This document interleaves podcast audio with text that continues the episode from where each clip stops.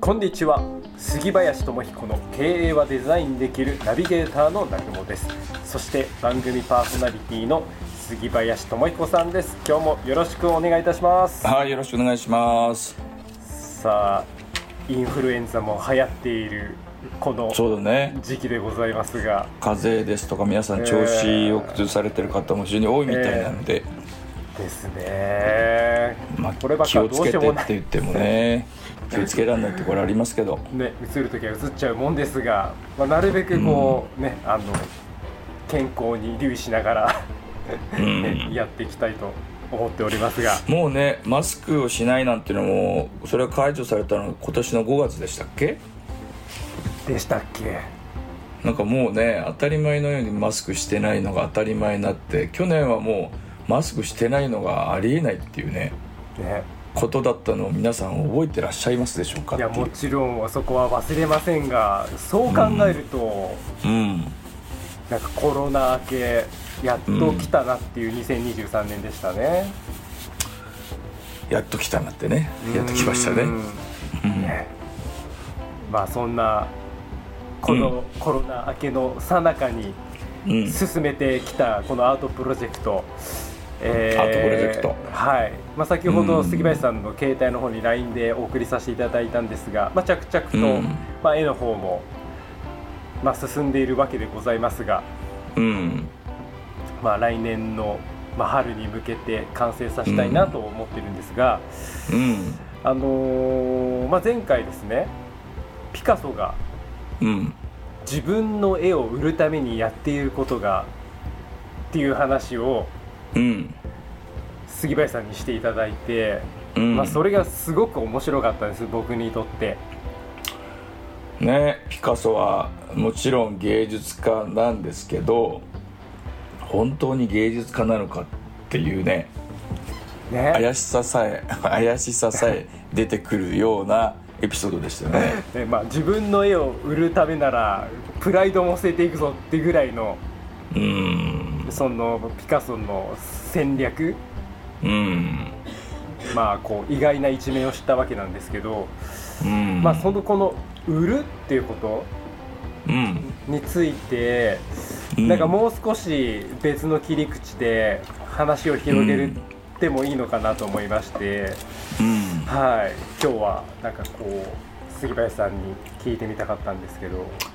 売るっていうことね。はまた深いもう永遠と世界中の企業が世界中の人々が一番もがき苦しんでいるテーマなんじゃないでしょうかね。売るっていうことは。いそうだからね絵もそうですけど、うん、ねまあ、ゴッホとか、まあ、生前は全然売れなくてみたいな有名な話がありますけど、まあ、うん。やっぱりこう生きてるうちに売れたいわけじゃないですか。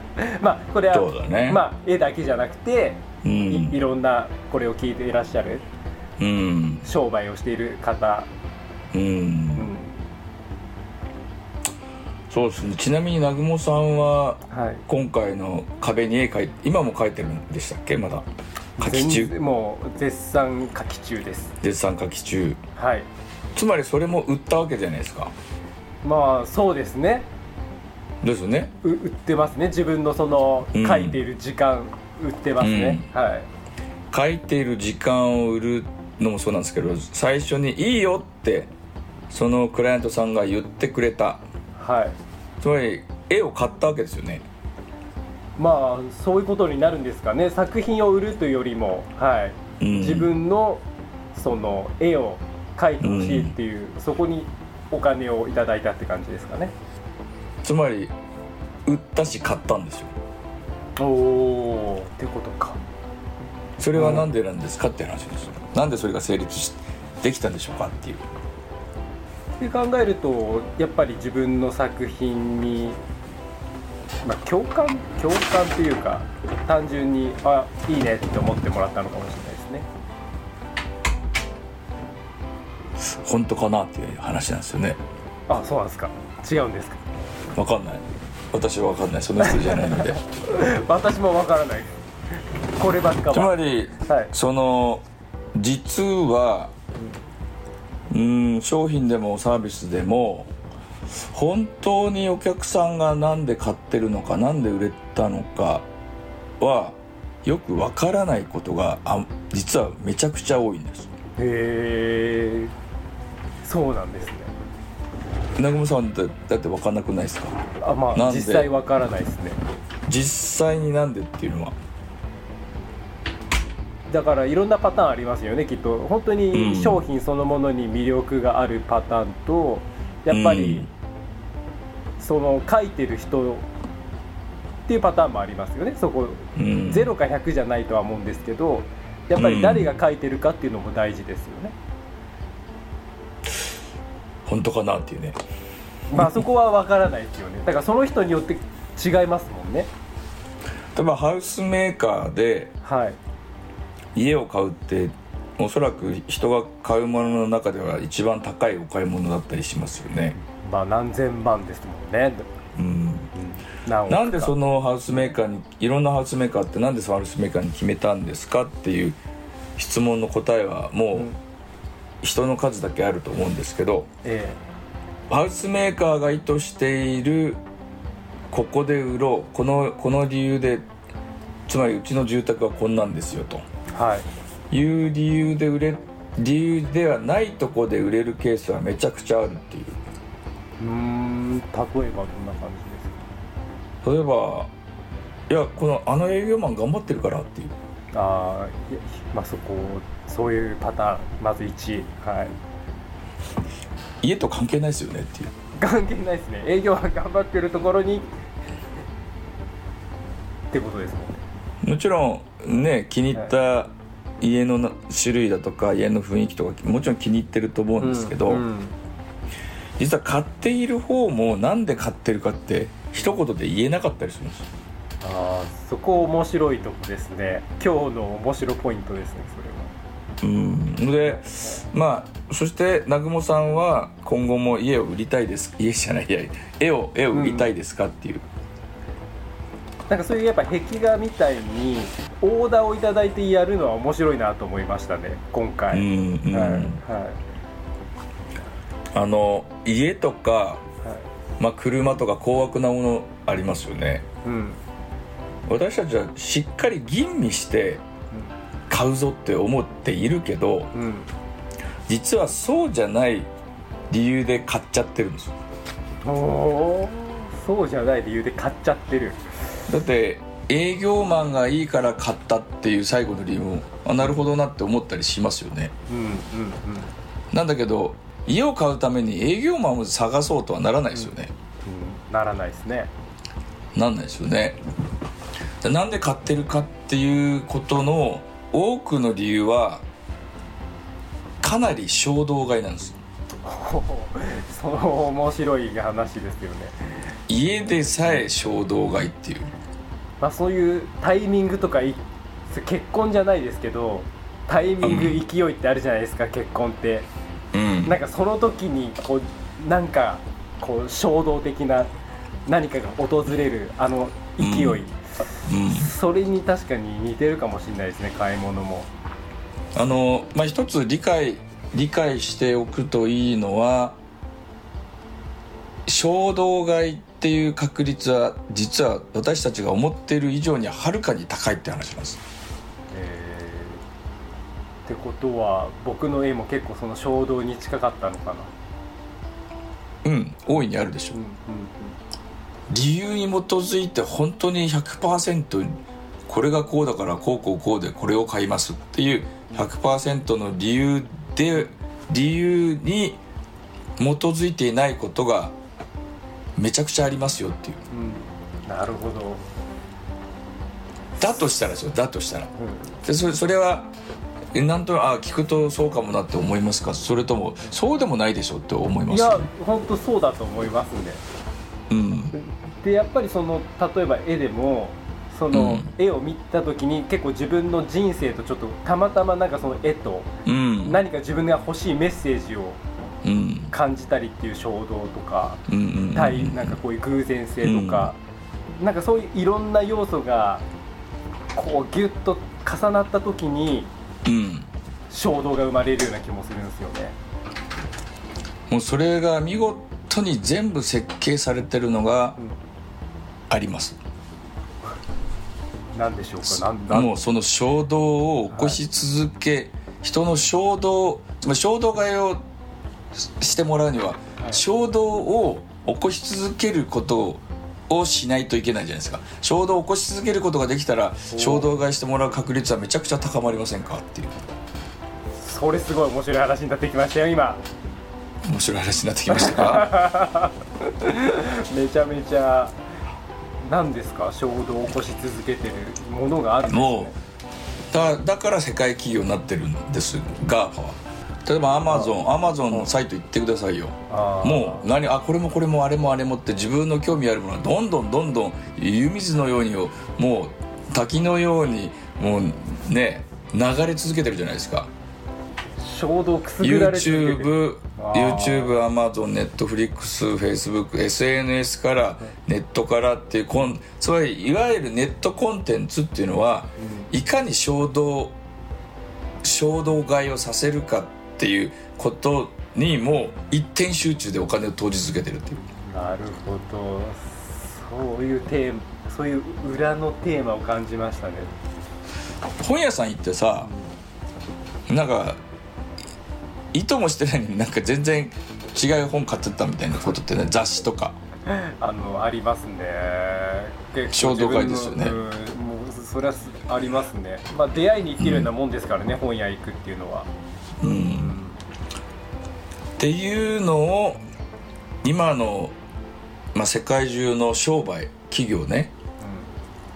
どう売るかっていうのを日夜もそれがいわゆる AI だつまりそのプログラミングでもう買ってしまうこの人の興味づけが全部データ化されちゃってるわけですよ。そういうことか。だから私たちは買ってるんじゃないんです。買わされてるんですって考えるとまたちょっとじゃあ話のじゃあ元にうん。戻って考えると、じゃあ今後そういう自分の絵ってところに考えると、その衝動をうんこう組み合わせていくとなるとうん。どういうことができますかね？どういうことができそうですか？ね。まずどういうことができそう？っていうふうに思考回路をそっちに持って自分がまず考えることが重要。重要。本当重要、ね。ここでじゃあ衝動買いをしてもらううん。10項目を考えようと。はいはいはい。なんか出てくることありますか？10項目、うんえー全く出てこないんですけど。全く出てこないのは考えてないだけです考えてみるっていうことが重要、はい。わかりました。今考えてみ今ちょっと考えてみてください。あ今ですか？うんなんかあります？出てき衝ます。動買いしてひねり出すひねり出す。例えばじゃあ価格設定を安くするとか。ああいいですね。一つね価格セット安くするあと例えば絵のテーマをちょっとこう、分かりやすいものにするとか、流れやすいものにしよう、うん。なるほど、うん。えーあとなんだろうな。この2つしか出てこないぞ。うん。衝動買いしてもらうにはどうすればいいんだ。そこら辺のことがうん。もうね、世界中が研究し尽くされてるので。そっか。じゃあなおさら自分の絵を売りたいならそこをちゃんと考えないとダメです。勝負できないですね。まあ簡簡単であるんだけど絶対にやってないっていうのがあるんですよ。じゃあそれを教えていただけますでしょうか？今日の締めとして。じゃあ南雲さんにヒントを与える。まあはい。これをやるやってみると本当にやってみてっていう実験なんで。はい、本当に売れるのか買ってくれるのかっていうの実験実験なので商売はそうですね。それは追加購入。追加購入。追加購入。買った人にまた買ってもらうっていう。アマゾンってそうですよね。なんか買うとこれはどうですか？これはどうですか？追加購入のおすすめがどんどん来ませんか？際限なく来ませんか？来ます。でそその絵を今へ壁画を描かしてくれている人にうんうん。何か追加購入してもらうとしたらどんなことができるかなって10個考える。ああなるほど。すごいヒント。どんなことありそうですか？まあ言ってしまえばだけど今回のその大きな引き換えに関しては追加購入だったので、そうだよね、はい。追加購入でね、はい。さらに追加購入してもらうっていう。そうですね。もっと言うと一生追加購入してもらうっていう、って考えるとやっぱり今の作品をいいものを作るっていうのは大前提な気がしててうん。やっぱりそこであれやっぱ違うって思われたら追加購入はないと思うので、ノンノンノンノンノンのん。のんのんなんですか？ノンノンノンノンそこがはい。まそまず確かにいいもの、はい。でアートがいいものかどうかは誰が決めるんですかって。いう、まあそれはまあ見る側ですよね。そうですよね、はい。だからはい。こちら側がいくらこれがいいものだろうって努力してもそういうことか。それが全く外れることなんかざらにありますっていう、そうですね。確かに。だ大事なのは、それも大事なんだけど、はい。そこじゃないとこに重要な追加購入してもらうのはいいものを作るっていうことじゃないところに大いなるチャンスがありますよっていうあの間違っちゃうのはよりいいものを作ろうとしてせっかく売れてるものを変えちゃってるあー。ご商売がたくさんあるんです。よ、あそうなんだ。うん、え売れてるものは変えないっていうのが原則なんです。変えちゃいけないです。ー売れてるものは買えない。変えない。うまくいっていることは変えない。わかりました。ちょっと今回追加購入と売れてるものは買えないっていうこの2つの新しい僕の要素が今加わりましたので、もう少し何か著名な人に評価してもらうような活動をしてみるとか、あー、まあ。追加購入を意図して、ね。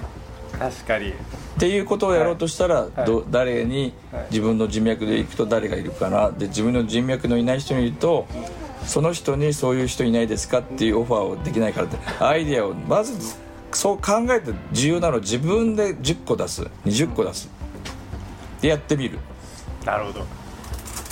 そこを考えてやっていきたいと思います。わかりました、はい。やってってみ本当にやってみてください。実験してみてください、はい。ピカソになれる。